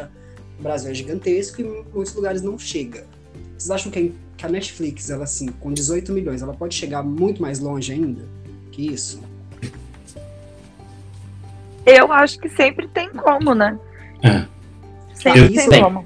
Isso eu esqueci de fazer um- uma observação aqui, que é que a Netflix, mesmo sendo tão popular e tão hypada, ela não é o serviço de assinatura que tem mais assinantes pagos no Brasil. Porque até 2020 também o Globoplay liberou uns dados, né, que diziam que ela tinha que ele, né, o Globoplay é menino, é, O Globo é é um menino, né? é menino, é o Globoplay. É, tinha 20 milhões de assinantes, né? E aí isso possibilitou que a empresa expandisse seus serviços, né? Porque o Globoplay ele funcionava só em território nacional. Então, se você ia para algum país próximo, tipo Paraguai, Uruguai, Argentina, não funcionava mais. E para outros países, até para Europa, Estados Unidos, que é uma coisa legal. E tinha 20 milhões, o que é muito também. Mas será que pode chegar muito mais que isso? Será que tem um teto? Esse é meu ponto. Hum, Hum. Boa, per- boa, boa pergunta. boa pergunta. Eu pedi ajuda dos universitários. Vai, Mas, mas eu vamos acho filosofar. É, não, mas eu, eu acho que tem como crescer sim. Eu penso eu que esse, esses números, né, do Globoplay aqui no Brasil, eles são gigantes porque a maior rede ali sempre foi a Globo. Então o pessoal assistia lá e surgiu, ai, agora teremos o, a, o Globoplay. Você poderá assistir em qualquer hora as novelas antigas, tarará. O pessoal assistia do sofá já ficaram, hum, meu filho, assina esse negócio aqui pra mim. O Que que é isso aqui? Explica pra gente o que, que é isso. É, faz aqui, faz aqui pra vó. Eu quero ver a novela lá de 1900 e bolinha. E aí, por isso que teve esse crescimento aqui no Brasil, né? E É. lá pra fora, assim, brasileiro é um negócio que tá no mundo inteiro também, né? Então, eu acho que eu acho que esse é o grande ponto. O Globo sempre foi a maior empresa, sempre foi a maior ah, rede de televisão, né? Então, por isso que teve esse boom, essa, essa coisa grande. Inclusive, Netflix tinha propagandas na Globo também, que fez com que esse número Uhum. aumentasse no Brasil. Tudo que tá lá na Globo é, pô, vamos vender pra Não, caramba. Netflix te- tinha propaganda, não. Netflix tem ainda, porque há dois domingos ela tava lá firme e forte anunciando seus lançamentos de março no intervalo do Big Brother. Não sei se Ai, É que eu pra não mim- assisto, Eu não exato. TV. Hum, Gente, é pra mim parece, sei lá, é quase um Inception, sabe? Ver Exato. propaganda da Netflix dentro, Exatamente, porque eu não assisto dentro da TV TV. aberta. É, eu acho que faz, sei lá, uns, uns cinco anos que eu não assisto TV. TV aberta, assim. Não porque, ai meu Deus, ela não assiste TV. Não, é porque eu tenho streaming. Pra que, que eu vou ficar passando raiva vendo propaganda em TV aberta? Eu não. Então eu não tô. então eu não tô ligada, Hum. entendeu? Nisso eu não tô, tô ligada em muita coisa, mas nisso aí não. É por isso que minha profissão tá assim. Eu sou publicitário, tá, gente? Por isso que tá assim, porque as pessoas não estão assistindo a publicidade. Oh meu Deus, vamos assistir então. Gente, Vamos volta sim. todo mundo Não, as TV, pessoas estão, tá é, as pessoas estão consumindo de uma outra forma. Como, por exemplo, anúncios no YouTube, infelizmente. Exatamente. Não é, não é que anúncio deixou de existir. Ah, não. sempre vai ter. Sempre vai ter. Sempre vai ter. E aí que as empresas ganham. Porque, por exemplo, ai, ah, vamos tocar aqui o YouTube. Eu sei que não tem muito a ver, vou pegar uma carona, vou desviar um pouquinho, já volto. Que nem o YouTube. Tu tá assistindo lá um vídeo, né? Um, um clipe lá que tu, tu tá afim de assistir. Aí tem lá uma playlist automática que o YouTube cria de acordo com também o algoritmo. O YouTube sabe o que tu assiste, né? O tipo de coisa que tu gosta. Aí depois de, antes de ir pro, pro próximo, tem o quê? Um anúncio. Só que, se tu não quer assistir o anúncio, então assina, amore. Spotify é a mesma coisa. Tem anúncio, não quer ouvir anúncio? Assina aí pra Assina. nós. Entendeu? Então, é por isso que há essa crescente, porque tem gente que tem o acesso a conteúdo ah, ah, gratuito, mas nesse conteúdo gratuito tem o quê? O negócio do anúncio. Aí tu não quer ver o anúncio, tu assina. E aí as empresas vão ganhando e a gente sendo feito de trouxa falando ru, entendeu? Hum. Ó, deixa eu só Boa perspectiva, Jéssica. É, Globoplay, a gente estava falando aquela hora, é, carro-chefe, a gente pensa logo novela, né? Porém, olha que coisa curiosa isso. Entre janeiro e dezembro de 2020, o Globoplay anunciou que existiu um aumento de horas assistidas. Então foram 336% a mais de horas assistidas de séries e 403% a mais de horas assistidas em filmes dentro da plataforma. E aí, Gente, que loucura. que Chefe é novela mesmo? Deixou de ser, né? Deixou de ser. Inclusive, Verdades Secretas, que era a novela das 11, deixou de vir em formato de, de novela na, É na verdade, segunda veio como temporada. Veio em formato de série. É. É, na verdade eles chamaram de a primeira novela do streaming, né? Porque tem muito, muitos capítulos, né? São 50 capítulos. É. Mas é, é, é isso, talvez o carro-chefe não, não seja, né? Principalmente nesse ano aí de pandemia. Até porque aumentou ali os netos que fizeram os acessos das avós e das mães. Falaram, ah, ela tem um acesso aqui, eu vou ver a minha série aqui que eu quero. Vou ver um, uma sériezinha aqui. E por aí vai, é. E por aí vai. Por aí vai. E quando a gente fala sobre, sobre streaming, também a gente chega num assunto mais delicado, né? Delicado para as empresas, porque aqui no Brasil a gente, a gente costuma falar sobre isso abertamente. Algumas empresas, né, de fora, então, por exemplo, quando vem uma Netflix de fora, uma HBO de fora, eles não costumam falar sobre isso, mas a gente aqui costuma falar, que é sobre pirataria. E o Brasil, assim, pelos preços praticados aqui serem muito altos, aqui a, a pirataria ela sempre né, esteve muito ali, muito próxima de todo mundo. Né? Porque tudo era muito caro, comprar um CD era caro, comprar um DVD era caro, um Blu-ray era caro, e, né? E algumas coisas elas, né, levam a outra. E aqui no Brasil ainda tem muito disso, né? Uhum. Unidos e em outros países, até a Netflix ela tá fazendo um sistema de bloqueio.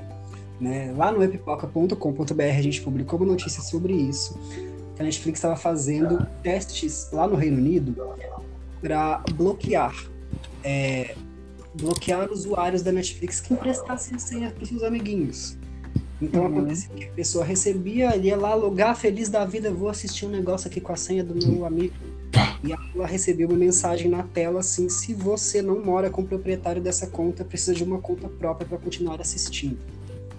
O proprietário era informado, né? E a pessoa não conseguia fazer aquele acesso. Então, é uma política da Netflix está implantando isso no resto do mundo, mas se ela está estudando como fazer isso e tal, tal, tal, o Globoplay já fez isso, já marretou todo mundo, inclusive esse que vos fala. Uhum. Eu, não, eu, não, peguei a senha com ninguém, tá? Eu fui assinante desde. Tu forneceu. É, eu fui assinante desde antes de o serviço se chamar Globoplay, chamava Globo.tv+, e aí eu tive a minha assinatura bloqueada por algum motivo que eles não explicam também, né? O pessoal não tá explicando, não aconteceu só comigo nas redes sociais. Quem for lá buscar nas redes sociais vai ver que tem uma galera reclamando também que aconteceu a mesma coisa. O Globoplay não explica o que aconteceu. Mas aí, pegando por esse lado, assim, né? Bloqueio, a gente sabe como é que brasileiro é, a gente tem essa coisa de, ah, vamos assinar em conjunto, né? O que, que, vocês acham? Vocês acham que vai dar certo se os streamings começarem a limitar tanto por IP de conexão esse, esse empréstimo, vamos dizer, de senhas, assim? Eu acho que não vai dar certo, não. Até você que é uma pensadora contemporânea, enquanto houver entretenimento, haverá pirataria. Então, assim. Também acho. E é aquilo de lutar contra a maré. Pode continuar. Exatamente, exatamente, porque eu acho que assim, ah, vai começar a bloquear. Aí eles vão começar a perder assinante, porque eles vão pensar, poxa, né? Os que assinam lá, poxa, o pessoal não tá conseguindo ver. Que nem assim, uh, Netflix tem aquela assinatura lá de quatro telas. Tem gente que não tem quatro TVs dentro de uma casa, usa quatro Óbvio. telas para poder, né, passar para as outras pessoas. Então eu acho que se começarem a implantar isso, vão começar a perder assinante. A pirataria, ela vai continuar acontecendo e isso, isso é fato. Que nem a gente falou lá no início. Começou com o torrent, começou com outros tipos de coisa, a gente foi reinventando. No caso, agora a gente repassa a senha, né? É porque Eu hoje é muito que... mais fácil a gente ser legal do que a gente fazer uma coisa ilegal, né? Do que a gente. Exatamente, exatamente. E é, é, e é, uma, e é aquela coisa, eu acho que eles vão ver que é melhor um pássaro na mão do que 20 mil voando, entendeu? Sem dúvida. E assim, para mim, complementando o que a Jéssica falou, eu vejo que a Net, ela, Netflix, especialmente, né, porque ela foi a pioneira no mercado, ela conseguiu vencer a pirataria de uma certa forma, para mim, tá? Eu basicamente considero vencido, fonte vozes da minha cabeça, é, que é com uma única coisa que eu nunca imaginava, que é com a preguiça. Uhum.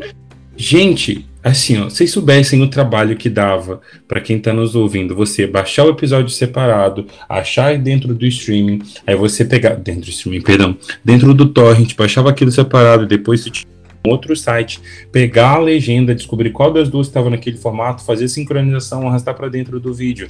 Hoje a gente volta naquela pergunta que o João falou ali antes. Tem na Netflix?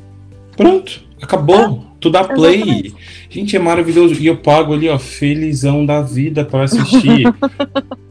Verdade, eu só sento e dou play. É. Eu fui tentar fazer isso agora, agora não no ano passado, com o Zack Snyder, tá? O Snyder Cut do, do, Liga da Justiça. A gente tem, eu e o João, a gente ficou ali tentando pegar aquela promoção de 3 reais do, da Google. Não deu. E eu falei, cara, eu não vou pagar 50 reais pra alugar o filme. Não vou. Vou baixar torrent, um arquivo de 2 GB, levou uma vida para baixar. Quando baixou, tava com defeito no áudio. Ah. Aí eu falei: "Ah, não. Não, não, não, não, não, não, não, não, não. Meu tempo, meu tempo não vale tudo isso". Fui lá, comprei, entendeu? Aluguei. Então, assim, o elemento preguiça tudo. E aquilo que eu falei, eu acho que se você pega isso e você tenta lutar contra a maré, você sabendo que as pessoas vão continuar fazendo isso, pra quê? Se você não pode inimigo, junte-se a ele, entendeu? Mas vocês acham que vai flopar esse negócio no Brasil? Assim, por exemplo, imagina, você tá lá assistindo, às vezes, porque tem muita gente que acontece isso. O, alguns amigos nossos, né, o Everaldo que estava aqui com a gente na, no outro episódio, Uhum. ele, já, ele já me disse isso, que ele, ele assinou, então ele está, ele mora numa casa separada da irmã dele, mas eles assinaram juntos. Então, assim, ela tem um usuário, ele tem um usuário. E aí, se a Netflix começar a falar, não, você não pode, vocês não estão na mesma casa. E Como que faz? Como é que a gente, sabe, vocês acham que vai dar certo, vai funcionar essa proibição? Porque aí vai obrigar os dois que poderiam dividir a mesma conta a cada um fazer o seu, né? É isso que a empresa quer. Ela quer que cada um tenha o seu próprio. Mas as pessoas acabam se mais. debandando. As pessoas cancelam, não, assim não. Exatamente. É, exatamente, é, é o que eu tô falando, entendeu? Ou eles vão perder assinantes, né? Ou eles vão perder assinantes. Não, não tem como. Não tem outra Que a opção. pessoa Aqui começa- no Brasil não tem outra opção. Não tem, não tem. É, a gente Aqui no gosta Brasil do não negócio- funciona. É, a gente gosta do negócio da comodidade, sim. Mas a gente também não, não vai. Que nem assim, eu tenho 524 streaming. Todos os meus amigos têm 524 streamings também. Porque eu, eu forneço ali a senha. E não, não, isso aí eu acho muito errado. Porque assim, que nem o, o negócio do meu pai, que paga quatro telas. Que paga lá o plano mais, mais caro, já que a gente tá focado aqui em Netflix. Se ele já paga quatro telas, né? Então as quatro telas têm que funcionar, independente de onde seja. Que nem assim, ele tá morando, ele mora lá em Porto Alegre. Eu moro em Balneário Camboriú. Eu não tô dentro da mesma casa e eu quero assistir minhas coisas. Eu, hein? Então, Exato, faz sentido. trazer- eu vou trazer um outro dado. Eu vou jogando as coisas para vocês assim, né? Que segundo o SimilarWeb, né, no ano de 2021, ano passado, a pirataria aumentou em 19% no mundo todo, sendo que no Brasil ela aumentou 50%. Então, eu acho, você- né, pelo que vocês estão me dizendo, eu posso inferir que, caso isso aconteça, caso os streamings, não só Netflix, mas como todos eles, passarem a bloquear as pessoas por IP, obrigando que todos os usuários estejam na mesma casa, isso pode, pode levar esse número que foi de 50% no ano passado lá pro alto. Com certeza. Com Com certeza. certeza. Com certeza. Que nem assim, antes a gente falou sobre os pontos positivos, né, que a gente acha em cada streaming. A Netflix do nada virou dorameira, né? Só que ela tem um, um problema. Ela não lança episódios no mesmo dia que lá na Coreia. Então a gente que é dorameira, que tem uma lista imensa de coisa para dar conta, a gente vai o quê? Meios piratex. Porque é mais fácil, entendeu? Eu tenho muita coisa pra ver, gente. Tem 20 doramas na minha lista. Eu vou ficar esperando dois meses pra sair na dona Netflix porque ela quer dublar? Eu não. Então isso aumenta, entendeu? Eu assisto, É. va- eu assisto vários na Netflix, mas tem vários por fora. Jéssica, Com certeza. Sabe o que é um dorama? Conta pro nosso ouvinte o que que é um dorama. Eu ia falar Mas isso aí- agora. Dorama são séries asiáticas. São séries chinesas, japonesas, coreanas e tailandesas. Na realidade, as tailandesas são os lacornes. Eu nunca assisti nenhum, eu só assisto, eu só assisto o K-drama, né? Que é que a Drama Land, que é o- a comunidade de pessoas que assistem, né, esses, essas séries, ah, unificou tudo, então tudo é dorama, né? Mas Ah, eu achei que era uma. Tipo, era uma série só. Não, não. Inclusive, a gente chama os doramas de doramas porque eles não são necessariamente séries coreanas. Eles são novelas coreanas. Enquanto aqui no Brasil a gente tem novela que dura 528 capítulos, os doramas, as novelas coreanas, têm em média 16 episódios. E ali acaba e é aquilo ali. É aquilo e deu, não tem choro nem vela. É, algumas, né, principalmente algumas ali que foram para a dona Netflix, tem segunda temporada. Mas não são todas, não. Mas rola um consenso entre todo mundo agora vai assistir essa, todo mundo vai assistir aquela, todo mundo vai assistir, etc. Não, Mas existe um hype também, né? Existe. Existe um hype, né? Existe, existe. Ah. Existe um hype. Mas tanto é que, assim, é uma comunidade tão grande que outros streamings estão investindo nisso. Inclusive, a HBO Max colocou, acho que vai, tá para colocar ali algumas séries coreanas. A Disney, né, Star Plus, já lançou Snowdrop, que é uma novela coreana também. Então, assim, a Hum. Apple, a Apple já colocou Dr. Brain, que é uma série coreana, e vai estrear. Gente, assistam. Dia 25 de março vai estrear Patinco, que é ah, um best-seller de uma autora. Tananana, vai estar na Apple TV também. Então, assim, os streamings também. Por quê? Porque a cultura coreana deu um boom aí, e aí, né, a galera tá querendo ganhar dinheiro em cima disso também. Faz sentido, é o que eu falo, gente. Não vivam dentro da própria bolha. Entendam que É. tem muita, com- muito consumo vindo de outro mercado completamente diferente. Exato. Gente, vou, vou puxar um último assunto para vocês aqui. Tá? Pra vocês. Vamos. Não sei se vocês se lembram, ano passado a Netflix teve um aumento de preço, né? A mensalidade, né? do- de todos os pacotes dela, de todas as telas que ela comercializa, foi para muito mais alto. E uma galera foi lá nas redes sociais, criticou e tal. E muita gente começou a cancelar, assim, falar, ah, Netflix não tem nada. Né? Sempre ela tem um hype muito grande acima de todas as produções. E ela perdeu realmente muito conteúdo quando os outros, né, as outras empresas, outros estúdios passaram a fazer seus próprios streamings, né? O que aconteceu? O que, que a gente viu de forma geral assim? Netflix adolescentizar as produções. Então lá tem muita coisa, né? Mas assim, no- 10% só que é aproveitável. Vamos dizer assim, que as pessoas dizem na internet é isso, né? Nas, nas redes sociais existe muita crítica sobre o conteúdo que a Netflix entrega. Só que a Uhum. Netflix ela tem um negócio assim, que é eles espalham cartaz pelo Brasil inteiro, eles plotam a linha amarela do metrô de São Paulo, faz aquele túnel lá, é dela. Aquilo lá é dela. E aí ela faz com que a gente assista qualquer porcaria, mesmo que seja pela curiosidade. Já a HBO Max, ela tem um conteúdo mais premium, vamos dizer assim, né? Com uma qualidade, uma densidade maior, mas ela não investe tanto nesse nessa publicidade de chamar as pessoas para assistir, mesmo que a pessoa vai abandonar depois ali. E aí? O que que vende? O que que é mais interessante ali? O conteúdo ou a embalagem, a forma como ele é apresentado para as pessoas? Depende para qual público você está vendendo. Vamos falar de forma geral, porque, Tá. né? Netflix. Mas eu ela acho que mesmo de forma, de forma geral, então, em termos de venda, tá? Em números, falando de números, com certeza o que vai ser mais divulgado, o que vai estar mais ampliado. Uma série que você nunca ouviu falar, ou uma série que está, por exemplo, está plotada no meio do metrô. Estava em São Paulo meses atrás. A segunda temporada de Verdades Secretas para cada centímetro do metrô que você olhava. Entendeu?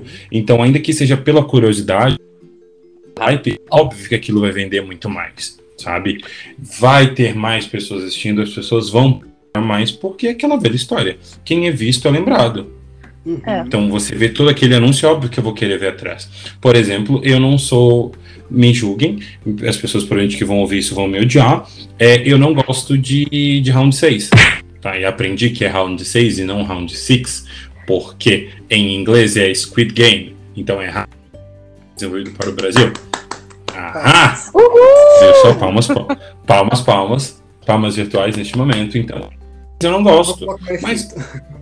Olha, Ok. mas eu vou te dizer que eu que tô no. E vendeu. E vendeu pra Eu caramba.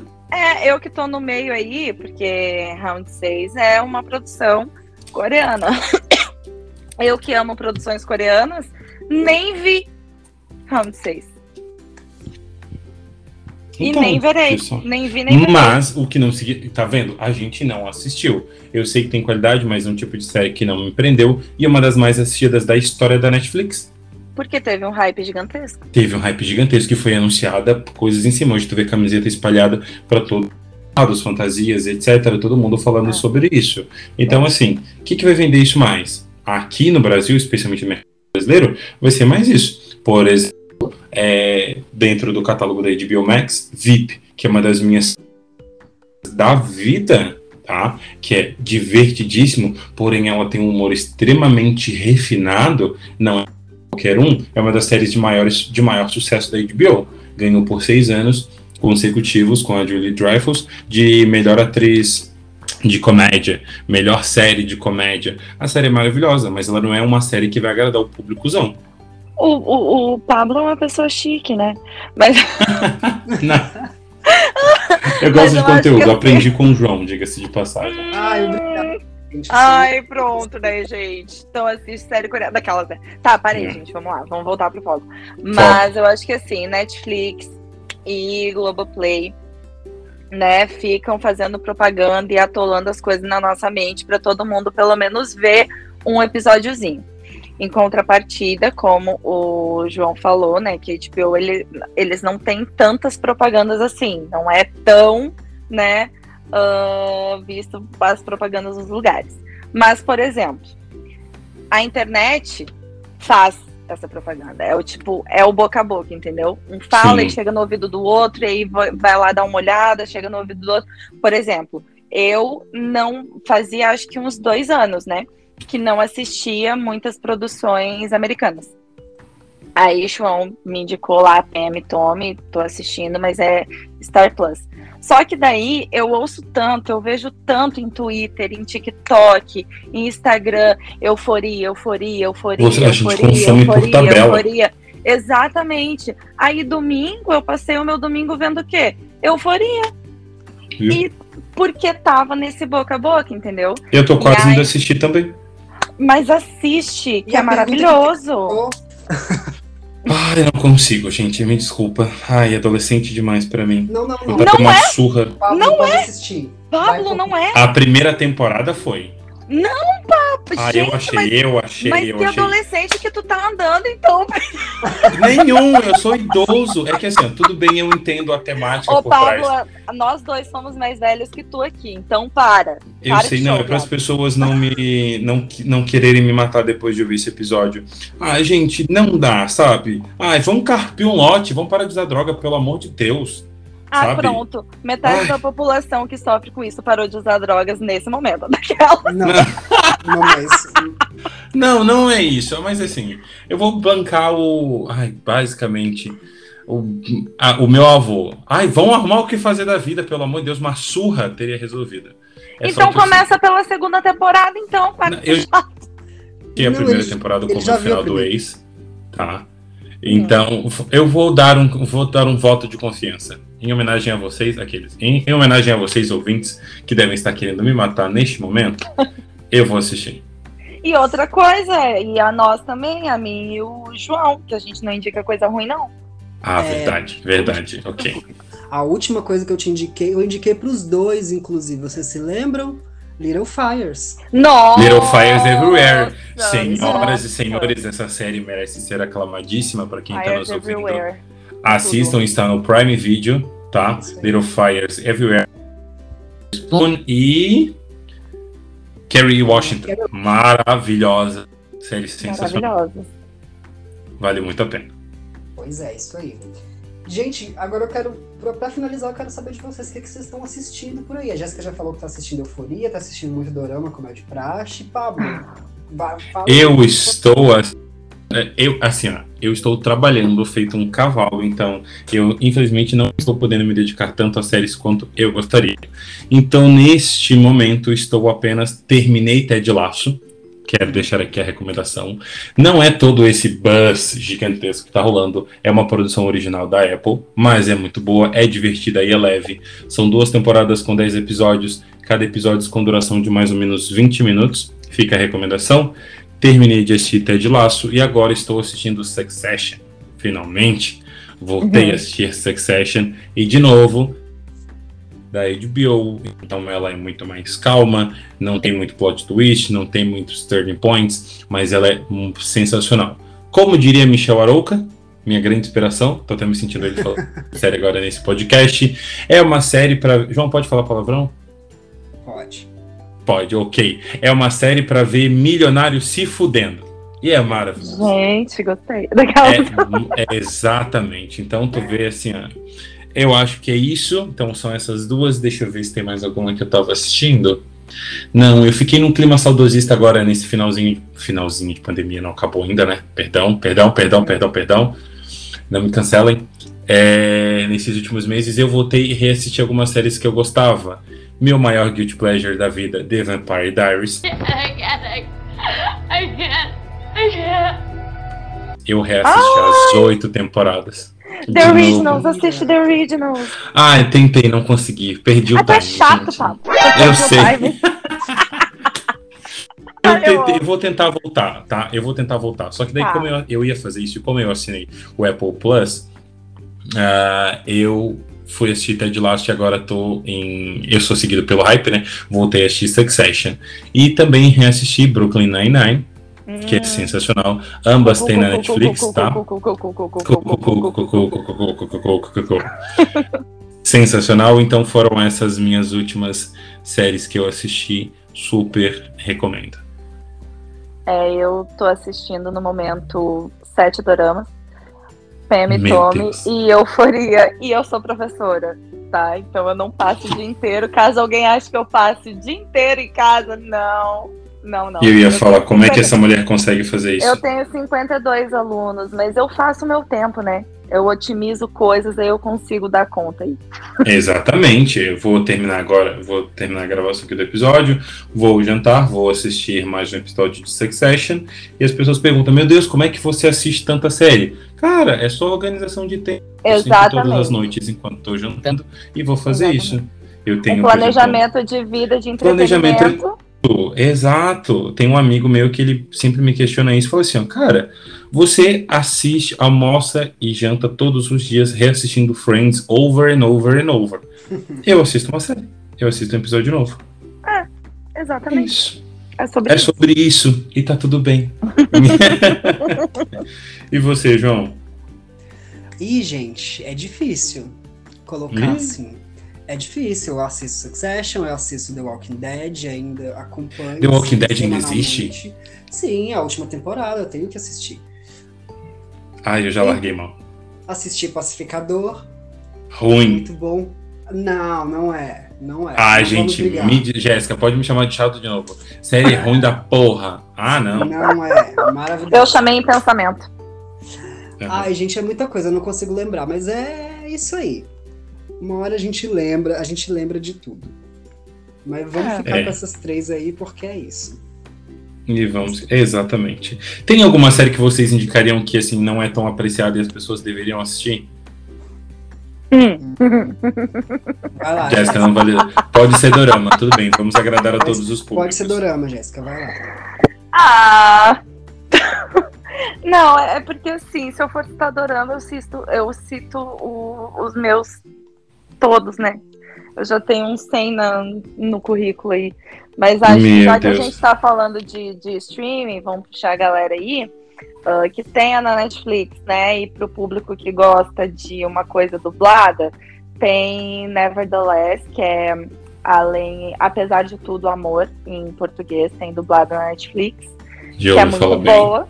É muito boa, muito boa mesmo. É um romance. A gente passa algumas raivas, mas é muito boa. E tem Pousando no Amor, que aí é um romance mais adulto, assim, é o meu dorama preferido da vida.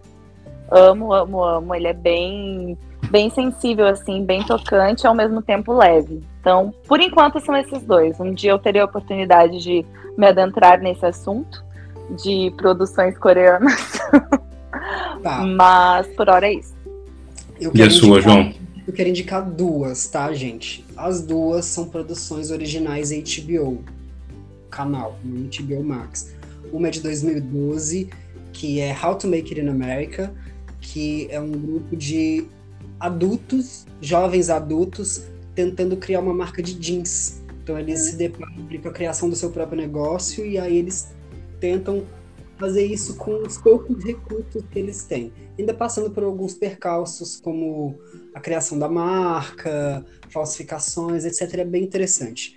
E a outra é The Leftovers, que eu não tenho como explicar ou dar uma sinopse. Boníssima recomendação. Porque a Nossa, tu tá me recomendando. Ela precisa, a pessoa precisa assistir porque a, a série ela vai melhorando com o tempo e com as temporadas, o que é muito raro as temporadas, né, forem serem superiores à primeira, mas com The Leftovers é assim, são três temporadas só, bonitinhas, fechadinhas e nada fica a dever, assim. Gosto Preciso, assim. preciso terminar de assistir The Leftovers. Eu Sensacional. Vale porque a ele pena. tá, há ano- ele tá há anos me recomendando isso, eu ainda não assisti. Tudo bom, João, te amo. então, porque Te ignorando completamente. E eu vou deixar então pra gente finalizar a minha última indicação aqui. É, é uma que está. Ela é da ABC, mas aqui no Brasil ela é distribuída pela Globoplay, que é A Million Little Things. Hum. Gente, é, é exatamente, as pessoas precisam descobrir essa série. Eu vi através de uma. É, o pessoal do Pipocando. Gente, que série maravilhosa. Ela é sensacional. A, eu falo que a Million Things, ela é uma. É, um, é tipo. This Is Us, lembrei. Só que você não sente vontade de chorar desconsoladamente em todo episódio. E ela te faz acreditar que a vida é boa de novo. Ai, eu tenho que- várias. Exatamente, eu tenho várias mini categorias que eu classifico as. Tem, por exemplo, filmes para ver de ressaca, que são filmes onde você não precisa raciocinar muito e você só assiste. E eu tenho, por exemplo, as minhas séries que aquecem o coração. A Million Little Things é uma dessas séries, que acontecem as coisas durante o episódio, mas diferente de no final bom. você não sente vontade de se jogar do quinto andar de casa. E ela te mostra assim que, de novo, a vida é boa. A vida pode ser boa de novo. Tá na Globoplay? Fica a recomendação. no Globoplay. No Globoplay, perdão. No Globoplay, porque ele é um menino. Ele é um menino. Exatamente. né? Ele se identifica como uma figura masculina, não necessariamente um menino. Vamos fazer as coisas. E é Olha isso. ele. Então, gente, é isso aí. Quero agradecer vocês por terem participado aqui, terem brincado com a gente aqui, dado seus pontos de vista, né? Falado de um assunto que é um assunto sério, que é um assunto mais denso. A gente falou sobre mercado, gente. A gente falou disso de uma forma legal. O Exatamente. ouvinte vai amar, gente. Então, Já quero quero voltar. agradecer. Convite aberto para vocês voltarem. Uhul.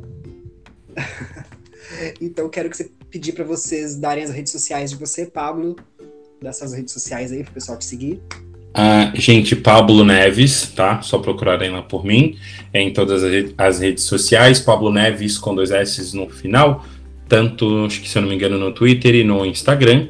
Pode falar LinkedIn? Quem quiser LinkedIn tem Pablo Neves, mas é coisa mais profissional, voltada para a área da advocacia. Vai ser um prazer falar com vocês lá. Jéssica. O meu é Jessie Ehlers, é J-E-S-S-Y-E-I-L-E-R-S, tanto no Twitter quanto no Instagram, mas eu utilizo mais o Twitter, né? Hum. E podem me seguir lá, podem, podem me procurar para trocar uma ideia. Quem, quem quiser, né? Quem estiver ouvindo e gostar dessa, dessa coisa mais de cultura coreana, podem me procurar, que eu sou meio doida nisso. Então, só me seguir lá. Então é isso aí, a gente fica por aqui. E para vocês continuem acessando lá o epipoca.com.br no Instagram, arroba site epipoca. É isso aí, até a próxima. Até a próxima. Até tchau, a tchau. próxima. Valeu, pessoal. Tchau, tchau.